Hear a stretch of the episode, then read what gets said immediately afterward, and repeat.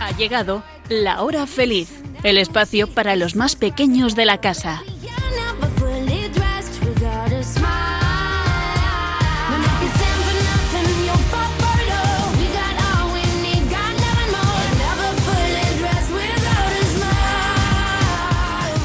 Buenas tardes a todos los amiguitos de la hora feliz. Bienvenidos a este programa y bienvenidas nuestras magníficas colaboradoras del programa. Muy buenas tardes, Elena. Faite.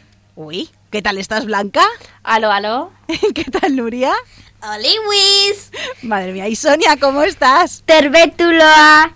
Elena, a ver, ¿en qué idioma has saludado tú? En gaélico, o sea, en irlandés. Madre mía, ¿y tú, Blanca? En francés. Bueno, ¿y tú, Nuria? Adolescente. En, en- en idioma adolescente. eso está bien. Bueno, y Sonia, ¿tú qué has dicho una cosa? Lucía. ¿Y tú, Sonia, qué, en qué? En fines. Oh, finés. Bienvenido en fines. Mira, hay que ver cuántos sabéis. Bueno, lo de adolescente Nuria me ha llegado al alma, eso también. Es lo que siempre dice mi prima que está en la edad de pavo. ah, bien, bien. Bueno, pues, pues nada, chicas, que bienvenidas y me alegro mucho de estar de nuevo aquí con todas vosotras y con todos los oyentes en este programa. Recibido un fuerte abrazo a todos los que nos estáis escuchando, de quien nos habla Yolanda Gómez. Hoy tenemos un programa muy, muy interesante. Hoy vamos a hablar de la cuaresma, pero a través de los cinco dedos de la mano. Después vamos a hablar de los Juegos Paralímpicos de Invierno, que pronto comenzarán, y los diferentes deportes en los que se compiten. En Chiquistorias hoy vamos a contar el cuento Lola la loba y quizás otro más. Y terminaremos con las chistenanzas, chistes y adivinanzas. ¿Preparados? ¡Comenzamos!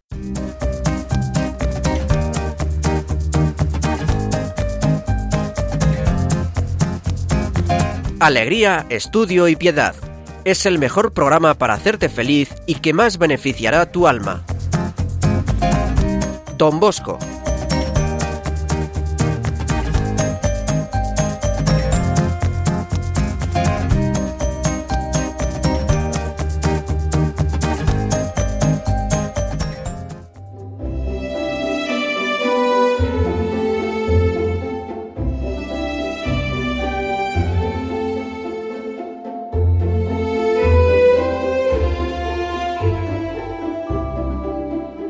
Jesús, hermano de todos, tu amor por los niños es muy grande. Por eso hoy te pido que nos cuides a todos. A los que lo tienen todo y a los que nada tienen. A los que están alegres y a los que están tristes. A los que pasan hambre y a los que les sobra comida. A los que tienen buena salud y a los que están enfermos. A los que tienen juguetes y a los que disparan con armas de verdad. A los que trabajan y a los que estudian. Señor, mira a los niños con amor. A los que tienen calor de un hogar y a los que no quieren nadie. A los que se acuerdan de ti y a los que no te conocen. A los que tienen escuela y a los que no la tienen. Y a todos los niños que se esfuerzan por construir un mundo mejor.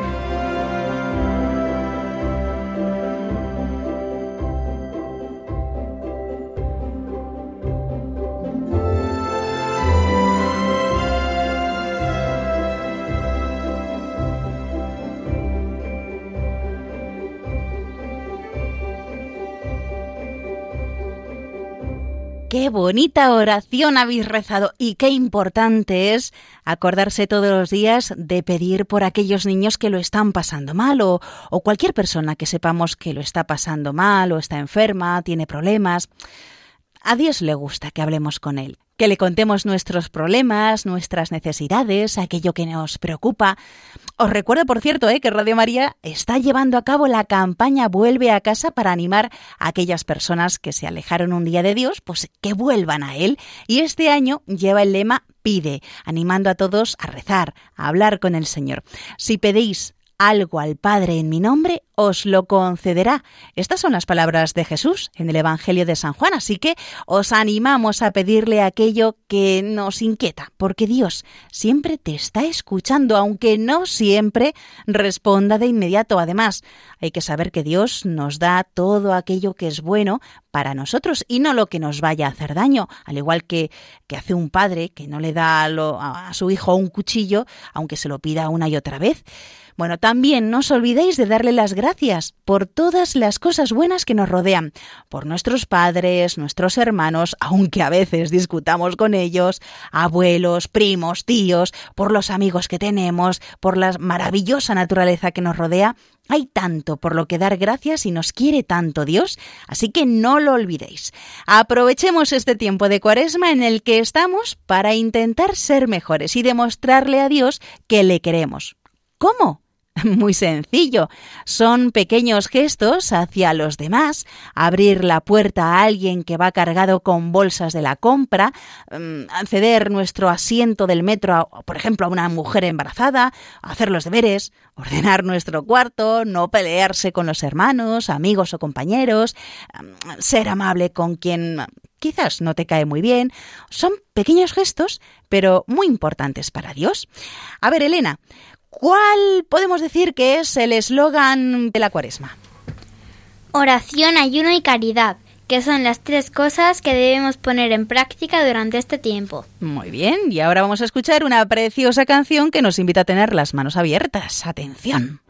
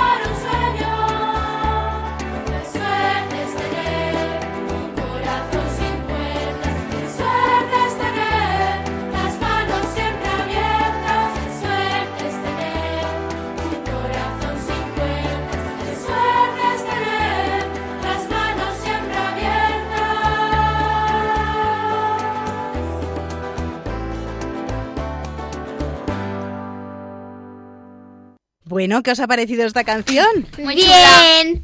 Para poder acoger a los demás necesitamos tener las manos abiertas. Una mano cerrada no sirve y quien nos va a ayudar a abrirla va a ser Jesús. Y cada semana de Cuaresma va a ir levantando cada uno de los dedos hasta que el domingo de Ramos, que será el domingo 25 de marzo, la tengamos totalmente abierta y así podamos coger la palma para empezar la Semana Santa. La Pascua es el momento en el que con la fuerza de Jesús resucitado le damos la mano abierta a los que están a nuestro lado.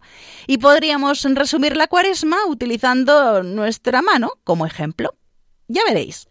A ver, durante estos días oímos hablar de las tentaciones, como las que tuvo Jesús cuando estuvo en el desierto ayunando durante 40 días y 40 noches, que vamos a relacionar con el dedo meñique.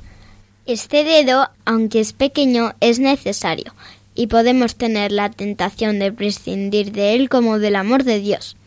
También hablamos de la transfiguración del Señor en el monte Tabor, que a mí me encanta. Y si os parece, vamos a leerlo.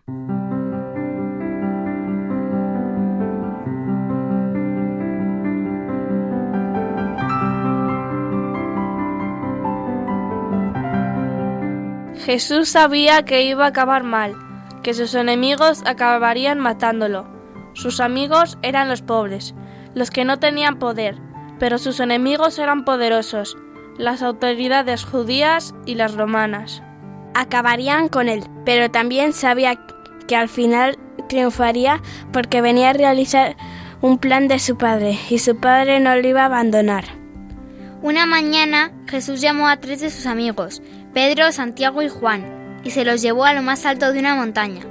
Cuando estaban arriba, de repente la cara de Jesús, sus manos y sus vestidos empezaron a brillar.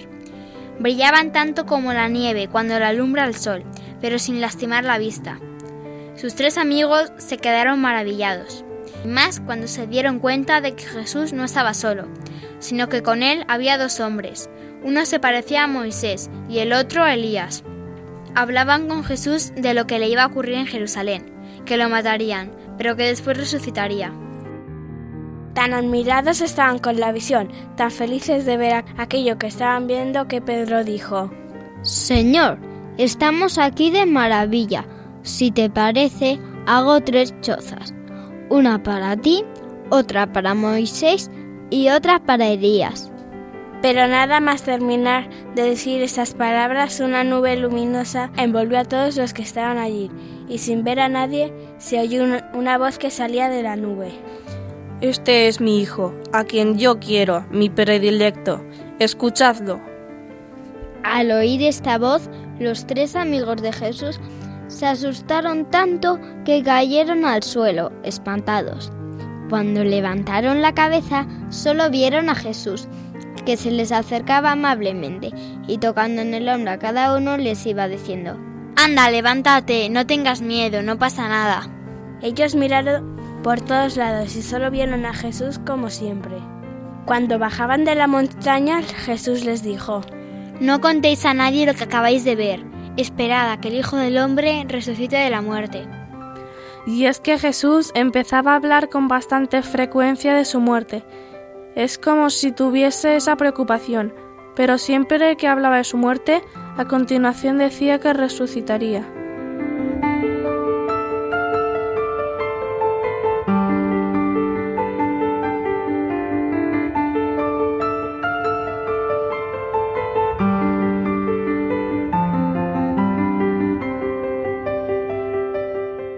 Bueno, ¿por qué creéis que pasó esto?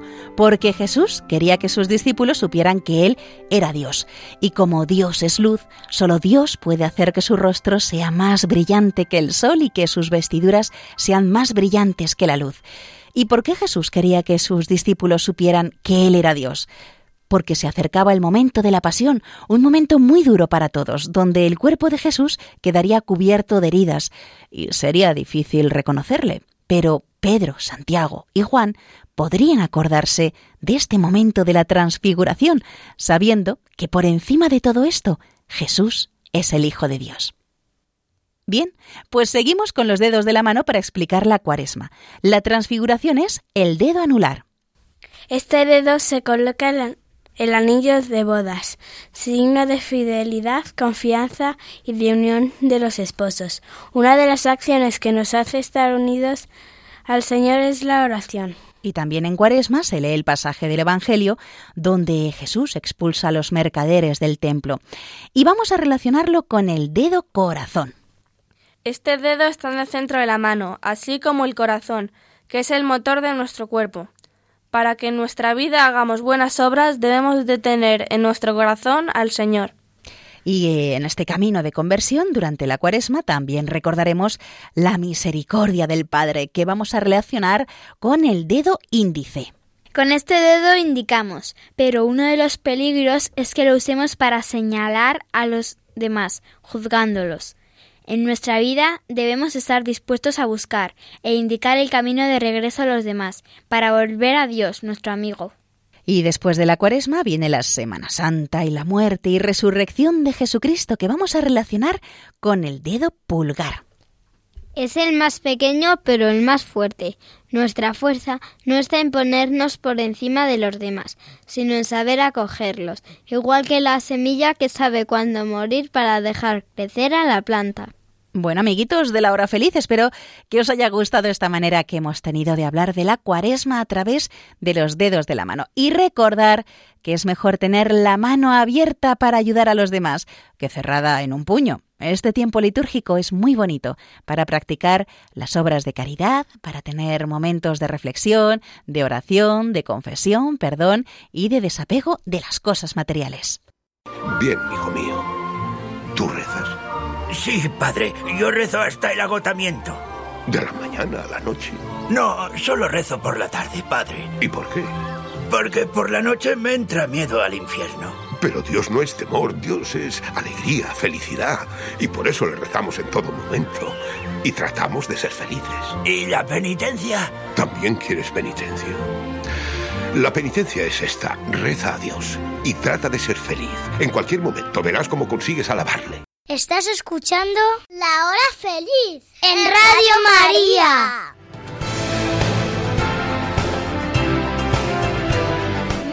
cortes! ¡Haz deporte!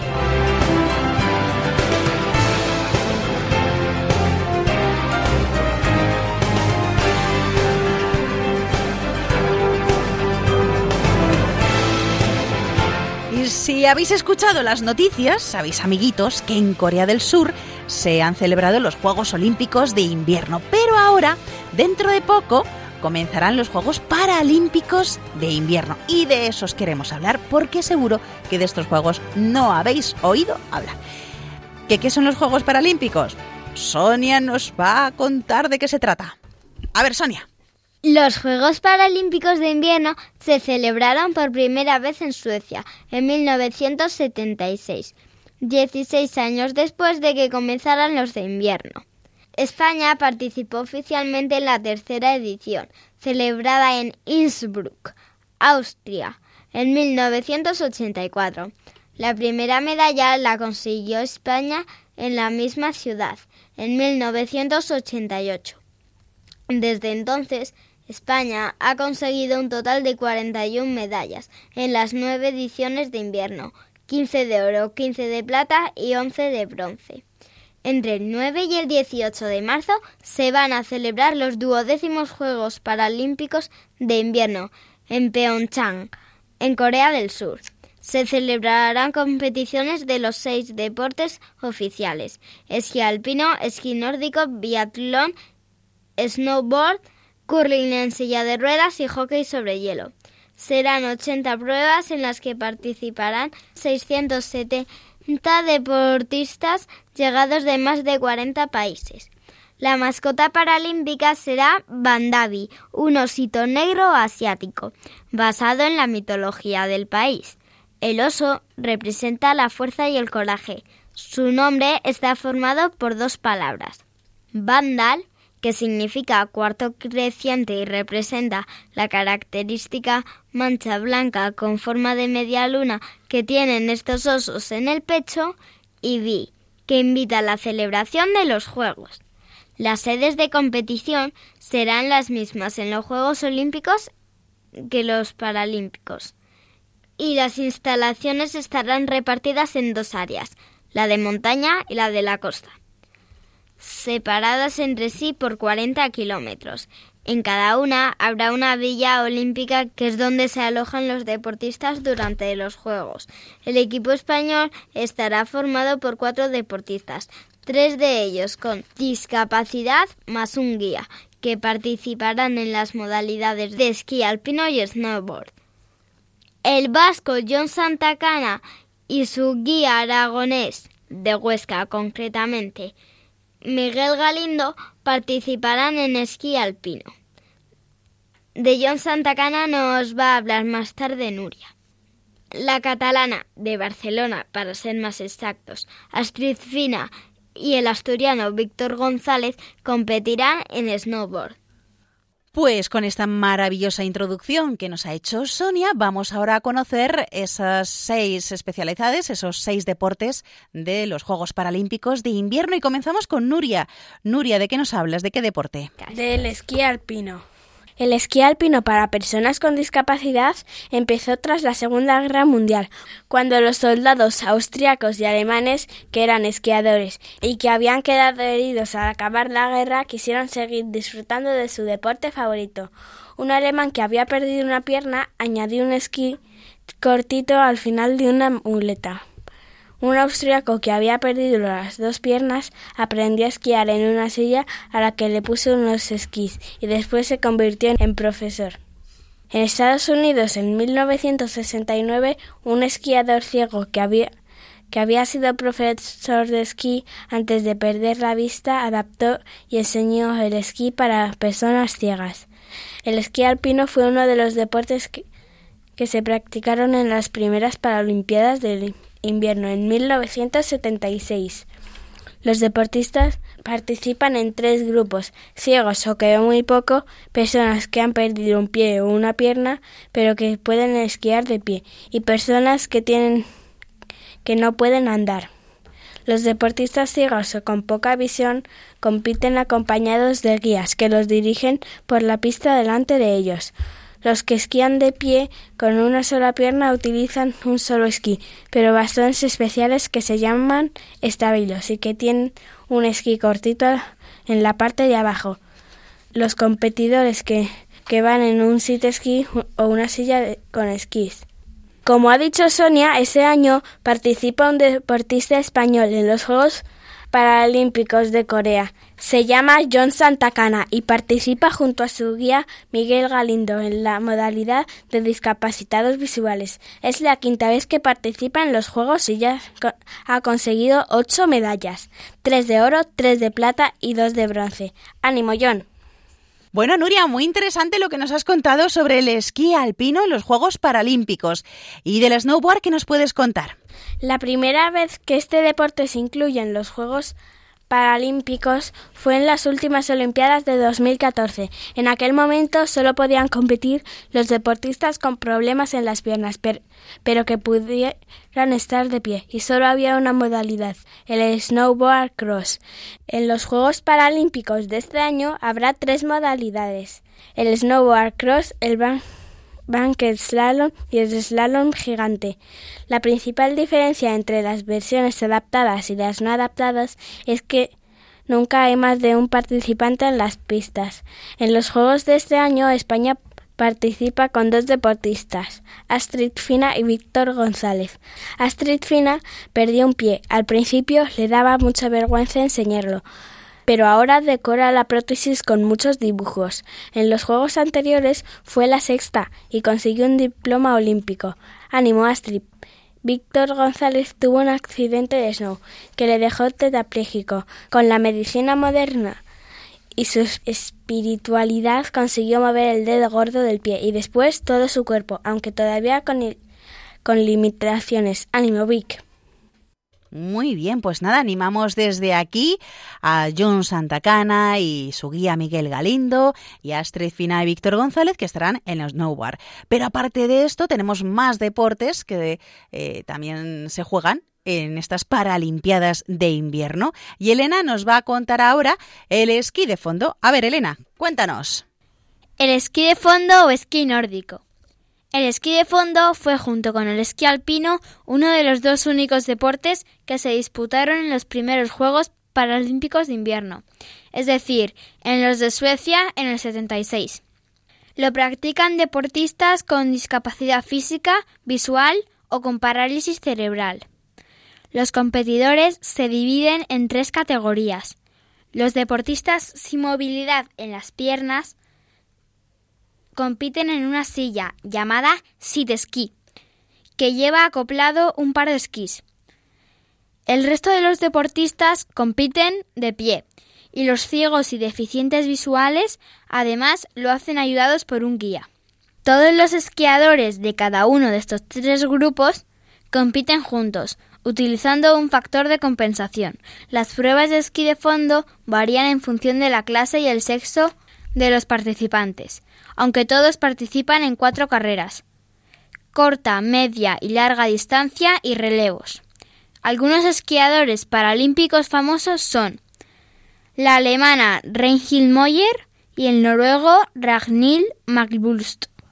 Bueno, pues ya sabemos algo más. Y ahora sobre el hockey sobre hielo en las Paralimpiadas, ¿qué nos puedes contar, Elena? El hockey sobre hielo entró en el programa paralímpico de invierno en Noruega en el 94 y es practicado por personas con discapacidad física en las piernas. En lugar de patines, los jugadores usan unos trineos que permiten que la pastilla les pase por debajo. Además, se utilizan dos sticks que sirven para que el competidor pueda desplazarse por el terreno de juego y para disparar a portería. Los partidos duran 45 minutos, tres tiempos de cada uno 15, y participan cinco jugadores por equipo. Los Juegos Paralímpicos de Vancouver 2010 fueron los primeros en el que los equipos pudieron incluir participantes femeninas.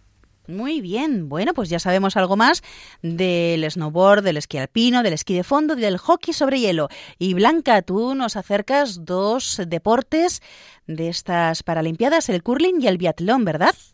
Sí, el curling paralímpico se juega solamente sobre silla de ruedas. Empieza a ser un deporte olímpico en el año 2006 en las Paralimpiadas de Italia. Es un juego parecido a la petanca, que se practica sobre hielo. Compiten dos equipos de cuatro jugadores y en vez de pelotas se usan rocas de granito de 20 kilos, a las que se le ha puesto un asa en la parte de arriba. Se lanzan ocho rocas por equipo. En el suelo hay pintados dos círculos concéntricos de diferentes colores, que están a 45 metros del lugar donde se lanza la roca. Gana quien haya colocado alguna de las piedras lo más cerca del posible del centro de los círculos. Está permitido mover las piedras del equipo contrario con un golpe de las tuyas. También se puede proteger unas piedras con las otras. Las diferencias del curling en las Paralimpiadas y en las Olimpiadas son la prohibición de barrer el hielo y la posibilidad de ayudarse con un palo para lanzar en la roca. España no participa en este deporte de los Juegos Paralímpicos. Y el otro deporte es el biatlón. El biatlón es un deporte que combina el esquí de fondo con el tiro de precisión con rifle. El biatlón adaptado entró en los Juegos Paralímpicos en 1988 para discapacitados motóricos y en 1992 para discapacitados visuales. Existen pocas diferencias entre el biatlón adaptado y el no adaptado. La distancia a la que está la diana de tiro se reduce de 50 a 10 metros. En el biatlón no adaptado hay zonas donde se dispara tumbado y otras donde se dispara de pie. Y el tamaño del blanco es diferente si se dispara tumbado o de pie. Además, los deportistas siempre transportan su rifle. En el biatlón adaptado siempre se dispara tumbado y por lo tanto el tamaño del blanco tampoco cambia. Y los deportistas no llevan el rifle, sino que un asistente se los da en la zona de tiro. Los deportistas con problemas de visión usan un rifle electrónico que les indican mediante sonidos a la distancia que se encuentra el blanco. Y España pues tampoco participa en este deporte en los Juegos Paralímpicos. Pues muy interesante todo lo que nos habéis contado sobre estos deportes que se juegan en los Juegos Paralímpicos de invierno. Y ahora con nosotros está Manuel Merino, guía de esquí alpino de la ONCE, conocido por sus compañeros como Lolo. Muy buenas tardes, Manuel. O Lolo. Hola, buenas tardes. Bienvenido aquí al programa de la Hora Feliz y nuestras eh, cuatro magníficas colaboradoras hoy se van a convertir ahora en reporteras y te quieren hacer algunas preguntas. Elena, comenzamos contigo. ¿Cómo empezaste a participar en esto? Pues muy sencillo. Iba en el coche con un amigo que es deficiente visual, eh, hablando de esquí, y me propuso, me propuso guiarle. Y antes de guiarle, casualmente, había un curso de guías de la ONCE, e hice el curso y empecé a guiar. ¿Y por qué con, en especial con estas, con estas personas y no con algunas más o otras? Alguna vez me lo he planteado, he intentado hacer voluntariado en otro tipo de discapacidades, pero la que más fácil tengo, en la que entré y con la que ya consigo ir fácilmente, es con la 11. Eh, otras otro tipo de discapacidades no tendría problema en hacerlo, pero es cierto que ya he hecho el curso de guía de la ONCE, eh, lo hago habitualmente y me siento cómodo y creo que es bastante buena labor. ¿Y dónde empezaste uh, con las clases? Pues la primera vez el curso lo hicimos en, aquí en Sanadú, en Madrid. Y luego el primer viaje que tuve la mala suerte de no poder esquiar porque hizo mal tiempo, fuimos a, a Formigal, pero el siguiente que ya sí pude esquiar fuimos a Sierra Nevada. ¿Dónde entrenas con ellos? Pues como tal, en la 11 no entrenamos. En la 11 se hacen salidas. Cada año se hacen al menos dos salidas, antes se hacía alguna más, y directamente vamos allí, nos toca con la persona que nos dice la coordinadora y guiamos y les guiamos. Eh, la gente que compite sí que entrena a diario. Aquí en Madrid se suele entrenar en el Sanadú. Eh, hay un club llamado Club Siempre, que son la mayoría de los que compiten en Madrid forman parte de él y con el que también colaboro y es cierto que allí sí que entrenan pues en el Sanadú regularmente al menos todos los domingos. ¿Y es difícil? Guiar. Guiar es complicado porque siempre eh, te piensas que, que, va a ser más difícil de lo que es. En realidad ellos hacen mucho por ayudarte, ellos tienen mucha confianza en ti y se hace mucho más fácil por su calidad humana. Pero siempre vas un poquito asustado al principio ¿Cómo te comunicas con ellos cuando esquías?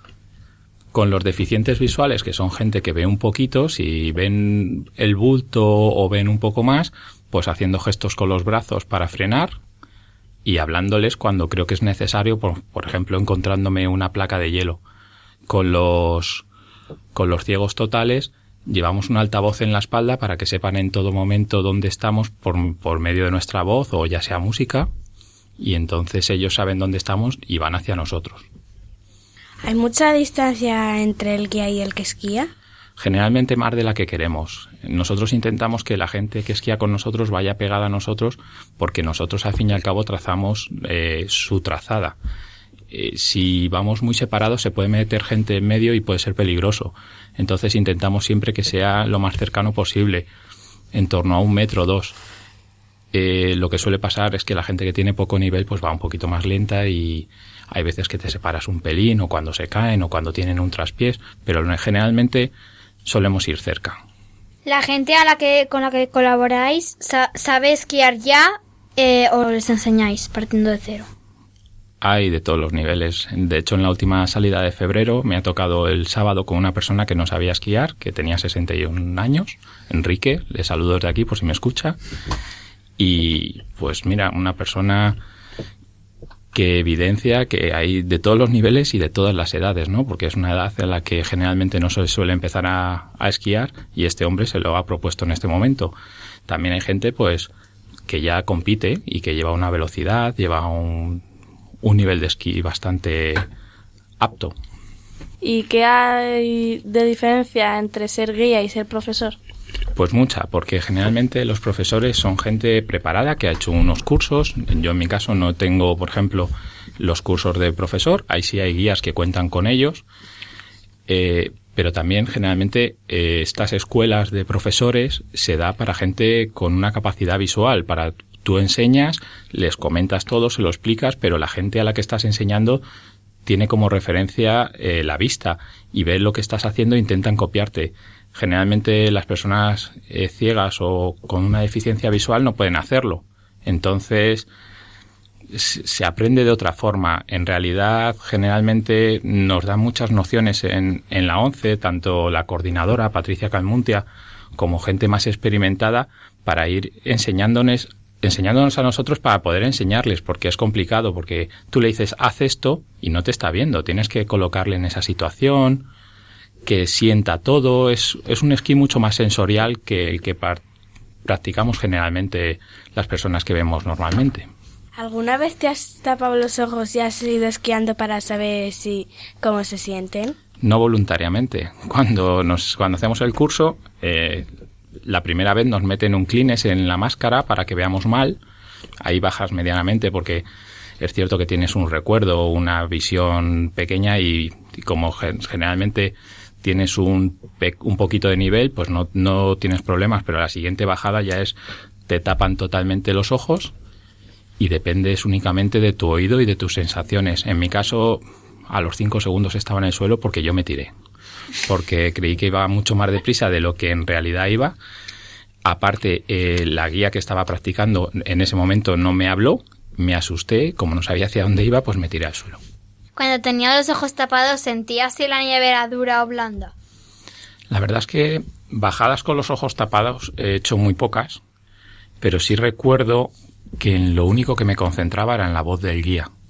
Es cierto que nosotros tendemos a decir siempre eh, hay hielo, eh, te vas a encontrar un montículo, eh, cosas así, ¿no? Pero generalmente ellos van muy pendientes de dónde estamos y todo lo que sea un contratiempo, ya sea por el tipo de nieve o por lo que te puedas encontrar, eh, si nos prestan atención, pero generalmente lo que hacen es tirar para adelante, ¿no?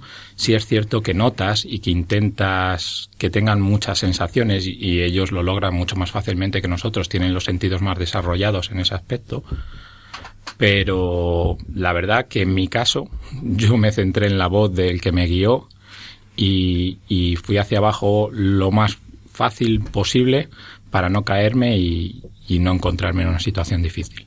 ¿Te has equivocado alguna vez al dar una indicación? Pues sí. No es la, no soy el único tampoco. O sea, generalmente todos en algún momento ten en cuenta que nosotros esquiamos mucho yendo de espaldas o esquiamos mirando hacia detrás. Entonces, cuando quiero decir gira a la derecha, si pienso en mi derecha, es su izquierda o cosas así. Y bueno, corriges enseguida porque ves que él se va hacia el lado contrario y lo corriges. Pero sí es cierto que todos nos hemos equivocado alguna vez.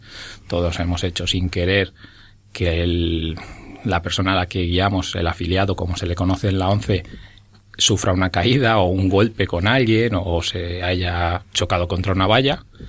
Pero bueno, intentamos que sea el menor número de veces posible. ¿Y tienes alguna anécdota divertida? Alguna, tengo muchísimas. Siempre son, todos son anécdotas. Eh, cada día con cada esquiador y con cada persona es diferente, son gente muy diferente y de, y de muchos tipos. Pero sí, sí, sobre todo con el niño con el que más esquío, que se llama Miguel, también le mando un saludo desde aquí. Una vez en Formigal, íbamos pegados al borde de la pista porque había mucha gente en el medio y así, como él tiene buen nivel, pues podíamos permitírnoslo y así esquivábamos a la gente y le dije izquierda y giró a derecha. Ese giro a derecha suponía que se salía de la pista y que entraba en nieve virgen. Y de repente le oigo gritar, Lolo, Lolo, que esto está muy blando. Me giro y estaba nieve virgen y le digo, bueno, para, para, para, para, le mando parar, me voy a, a su lado, le explico lo que es la nieve virgen, que él lo sabría, pero nunca la había pisado conmigo. Y le, le puse a que la tocara y empezó a tocarla con la mano, agachándose sin quitarse los esquís, claro. Y cuando ya reanudamos la marcha, él iba, aparte de que en la nieve virgen vas como flotando, él iba como pegando saltitos también, eh, balanceándose para sentir más la sensación de la, de la nieve virgen. Y a, mí me produjo, la verdad, mucha gracia porque choca, eh, claro, tú estás acostumbrado a verlo, pero ellos eh, no tenían ninguna, él no tenía ninguna referencia en ese momento y, era muy gracioso y luego oírle contarle a todo el mundo, he pisado nieve virgen, he, esquiado nieve virgen. Fue muy curioso. ¿Qué edades tienen? Pues mira, desde los cinco años que empiezan, sobre todo en el club siempre, hasta tenemos a Juan Castro, que también le mando un saludo, que creo que tiene 78 y no sé si habrá alguna persona más mayor. Esto es una un hobby y como la gente que ve, pues lo practicas a todas las edades. ¿Y alguna vez has competido siendo guía? Pues sí, he tenido que competir. He estado en una ronda clasificatoria para el Campeonato de España con una chica muy maja, con Raquel. Sientes más nervios porque cuando compites por ti mismo, pues pierdes o ganas tú, pero aquí la responsabilidad es total porque si pierdes, estás haciendo que la otra persona pierda. Y ganar, yo no gano, yo me alegro porque ella le vaya bien pero es mucha responsabilidad, pero es, es una sensación diferente y agradable. ¿Qué aporta el esquí a las personas con deficiencia vis- visual? esa pregunta debería responderla más una persona con deficiencia visual, pero desde mi punto de vista lo que estoy viendo generalmente y, y, lo que aprendo es que intentamos que sean lo más independientes posibles en la nieve. Por ejemplo, en competición, como habéis hablado en la pregunta anterior, cuando uno se cae, el guía no puede tocarle, le puede ayudar con la voz, decir dónde están todos los elementos que se le han caído, pero no puede ayudarle a colocar un esquí o a coger un bastón. Entonces ellos ya de por sí son personas muy, independientes, muy cuidadosas, muy tienen un sentido de la responsabilidad diferente a nosotros, pero aquí lo desarrollan, aquí es otra forma de desarrollarlo y aparte más que nada, sobre todo las sensaciones y la felicidad que les aporta. ¿Qué te ha ayudado a ti a mejorar como persona? Pues sobre todo mis valores, mis preferencias. Mm, te das cuenta de que hay cosas que puede hacer cualquier persona. Te das cuenta de que no es necesario eh, disfrutar las cosas de una forma, que hay que, que hay que disfrutarlas como se pueda y sobre todo intentar ayudar a esta gente que te aporta luego más de lo que tú crees que les aportas a ellos es muy importante y, y, se valora muchísimo. Son gente muy fuerte, muy buena y que te aporta mucho y te hace crecer como persona. ¿Cómo hay que ser o qué hay que tener para, para ser un guía? Ganas, ganas simplemente. No creo, todavía no he visto a nadie que, que le hayan rechazado como guía. Eh, tienes que tener paciencia porque claro, no estás esquiando tú solo, estás esquiando para otra persona. Tienes que pensar en que vas a esquiar para la otra persona. Si la otra persona no quiere esquiar, no esquías. Si está cansada, pues tienes que bajar el ritmo. Si tiene un nivel, tienes que adecuarte a su nivel. Y, y la verdad es que lo puede hacer cualquiera porque hay hay gente a la que guiar de todos los niveles. Hombre, se presupone que tienes que tener un poquito de nivel para poder bajar las pistas tú perfectamente. Y luego no, no, hay, no hay ningún requisito, simplemente practicar. ¿Cómo se identifican las pistas? Pues muy sencillo, llevamos unos petos, eh, las personas deficientes visuales o ciegos totales lo ponen su peto y en el nuestro pone guía. Son petos amarillos como los que podemos usar de tráfico, un poquito diferentes, no tienen los reflectantes, pero se nos ve bastante bien, aunque hay veces que la gente parece que no le hace mucho caso. Bueno, pues muchísimas gracias Manuel Merino, conocido como Lolo, guía de esquí alpino de la ONCE, por estar aquí con nosotros en La Hora Feliz. Y bueno, chicas, un montón de preguntas que le habéis hecho y yo creo que ha salido bastante bien, hemos aprendido mucho, ¿no? Sí. sí. Nada, bueno, y... muchas gracias a vosotros y me alegro de haber estado aquí. Y Lolo, a todos los niños que están escuchando este programa de la hora feliz, ¿alguna recomendación, algo que quieras decirles pues de cara a la vida o de cara al esquí, de cara a, aquellos eh, deportistas eh, pues con esa eh, deficiencia visual? de cara a la vida y de cara al esquí, pues nada, que aprendan de ellos también, que son gente muy válida y muy, muy buena. Tienes en, en las redes sociales y en, y en Internet mucha información. El, la persona más destacada en este momento es John Santacana, que tiene su, su guía, que es Miguel Galindo, del que ya habéis hablado antes y el cual es un ejemplo para todos porque llegan a un nivel muy bueno y aparte son unas excelentes personas. Pero podéis ver muchos vídeos, incluso nuestros, de, con gente principiante y sobre todo, pues, decirle a los niños que, que esquíen, que esquíen y también que, que si pueden, pues que participen en este tipo de voluntariados que son muy agradecidos, aportan mucho a la persona, ya sea esquiando o de cualquier forma. A la 11, por ejemplo, puedes ser voluntario sin tener que esquiar. Puedes ir a la montaña o puedes acompañar a una persona al banco o al médico o leerles unas cartas. Depende de sus necesidades. Muchísimas gracias, eh, Lolo, por haber estado aquí con nosotros. Y bueno, esperemos también puedas venir en otros programas también pues a contarnos más cosas interesantes de lo que es ser guía de esquí alpino de la ONCE. Gracias a vosotros. Un abrazo.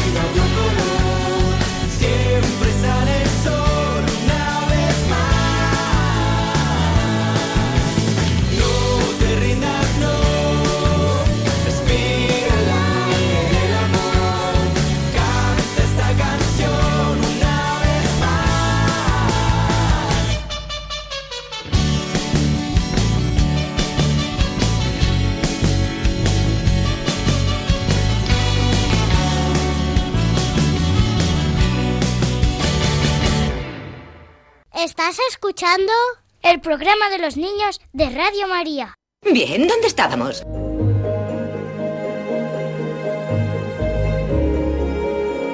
Chiqui Historias.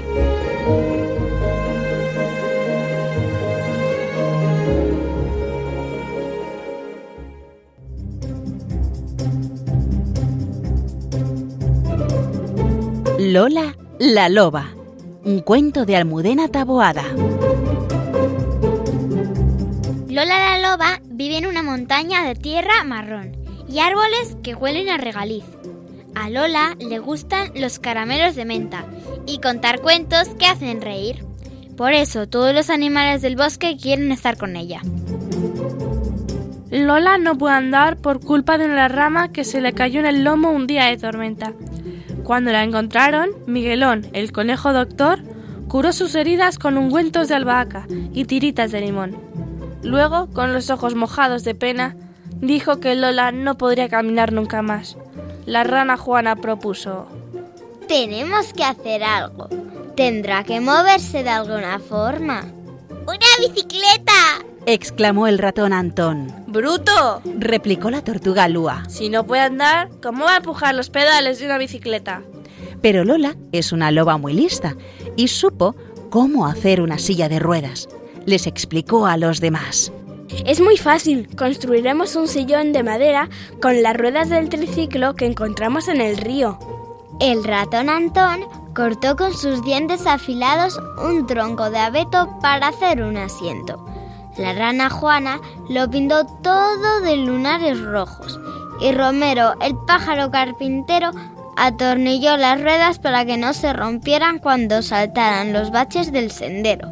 Los animales arreglaron los caminos del bosque, apartaron piedras, ramas y piñas para que Lola pudiera pasear en su silla de ruedas. Los tejones apartaron las piedras con sus hocicos marrones.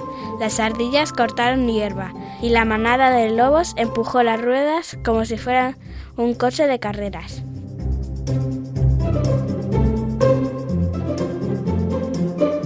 Es verano en el bosque y hace mucho calor. El lobo Fran es el primero en olfatear el peligro. Huele a humo. Levanta el hocico y aúlla. Enseguida aparecen llamas enormes, como si brotaran de la boca de un dragón. El aire se vuelve negro y casi no se puede respirar. ¡Deprisa, deprisa! grita Fran. ¡Hay que llegar al río! exclama el ratón Antón. ¡Vamos a salvarnos! ¡Cuá! croa la rana Juana. ¡Alto! ¡Hay que ayudar a Lola! Rápidamente los animales acuden a la cueva para empujar la silla por el camino hacia el río. Lola baja veloz por la ladera. Los castores hacen una balsa y las tortugas atan la silla con fuerza para que la loba no se caiga si la corriente la lleva. Todos miran al cielo. En la cima de la montaña aparecen nubes grises repletas de agua. Pronto empiezan a caer gotas que poco a poco el fuego apagan. Y es de noche cuando regresan a casa. La loba sube con ayuda de los osos y los lobos. Casi todo está quemado. Lola empieza a contar un cuento que a todos les divierta. Había una vez una lechuza que comía lechuga para parecer una ensalada. Los animales se ríen. El monte ya no parece tan negro, ni el aire tan espeso. Y es que Lola la loba no es una loba cualquiera. Le gustan los árboles que huelen a regaliz, el aroma de la tierra mojada y lamer los caramelos que saben a menta.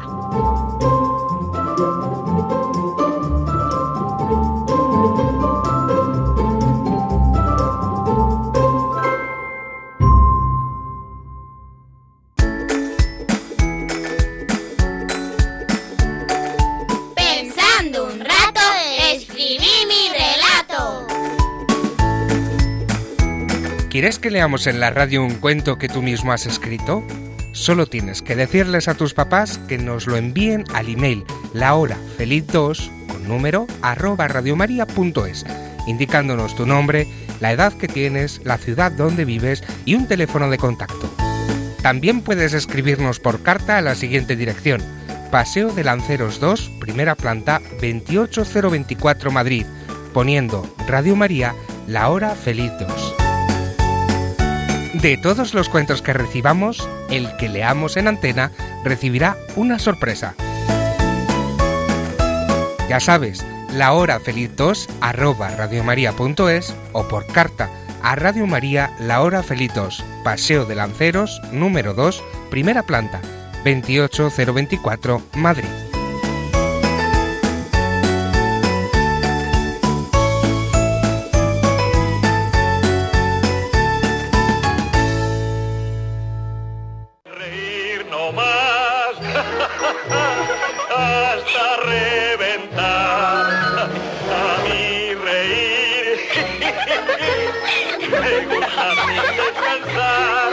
Chistenanzas. Humor me da el más y más reír. No tiene ninguna El buen humor, más buen humor me da a mí. Como me gusta reír, más buen humor me da a mí. Y llegamos a la última sección del programa con nuestros chistes y nuestras adivinanzas, esas que según nos han dicho algunos oyentes, a veces son un poquito complicadas. A ver qué nos han preparado hoy nuestras súper, súper colaboradoras y comenzamos por Sonia. Sonia, a ver qué adivinanza traes hoy.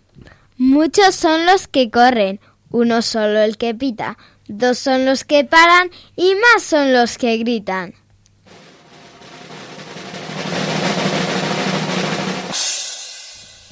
¿Qué es? A ver, Elena. Los jugadores de fútbol. Sí. Bien, esta es fácil. Muy bien, pues Elena, a ver tu adivinanza. Siempre de mí dicen algo, aunque muy humilde soy. No soy señor y me tratan con la nobleza del don. ¿Quién soy?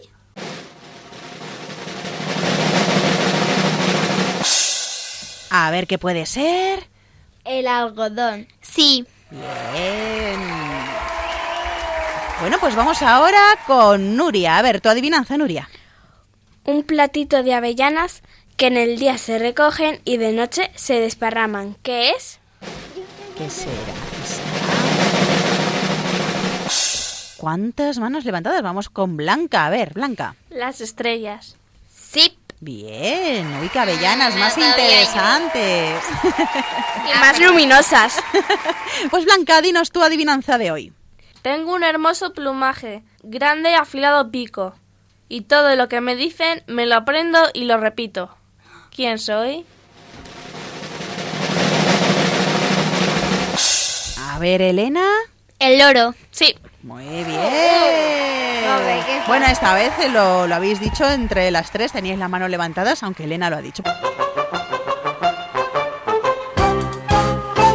Vamos con los chistes y comenzamos con Elena. A ver, ¿cuál es tu chiste de hoy? De vacaciones en un pueblo costero, una niña ve que toda la playa está llena de escaleras y le pregunta a su madre, Mamá, mamá, ¿por qué han puesto escaleras a la orilla del mar? Y la madre contesta, para que suba y baje la marea.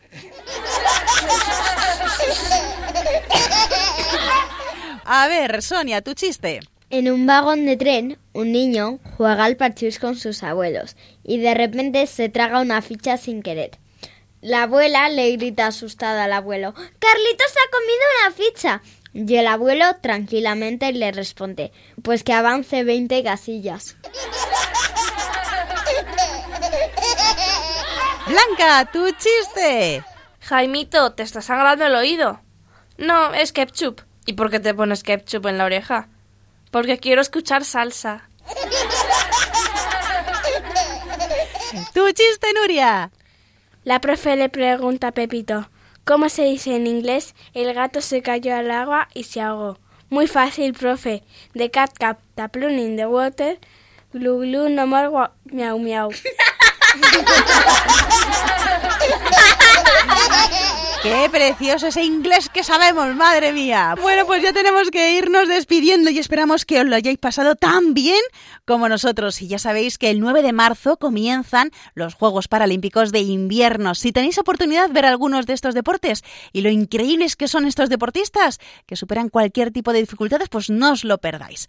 Os recordamos que si queréis contarnos algo, los deportes que os gustan, algún cuento que habéis escrito vosotros o algún tema del que queráis que hablemos en el programa, nos podéis escribir por email a lahorafeliz2 y por carta a Radio María, el programa La Hora Feliz 2, Paseo de Lanceros, número 2, primera planta, 28024, Madrid. Si Dios quiere, dentro de 15 días, el 15 de marzo, estaremos de nuevo con vosotros, pero de lunes a viernes en Radio María. Os recuerdo que a las 6 de la tarde, una hora antes en Canarias, tenéis un programa especial para vosotros los niños niños de edad y también niños de espíritu. Y como es de bien nacido ser agradecido, damos las gracias a nuestras magníficas colaboradoras. Muchas gracias, Elena Blanca, Nuria y Sonia. ¡Adiós! ¿Y vosotros sed buenos? Sí, sí se puede. Sí se puede. Pues un abrazo enorme a todos y ser muy felices.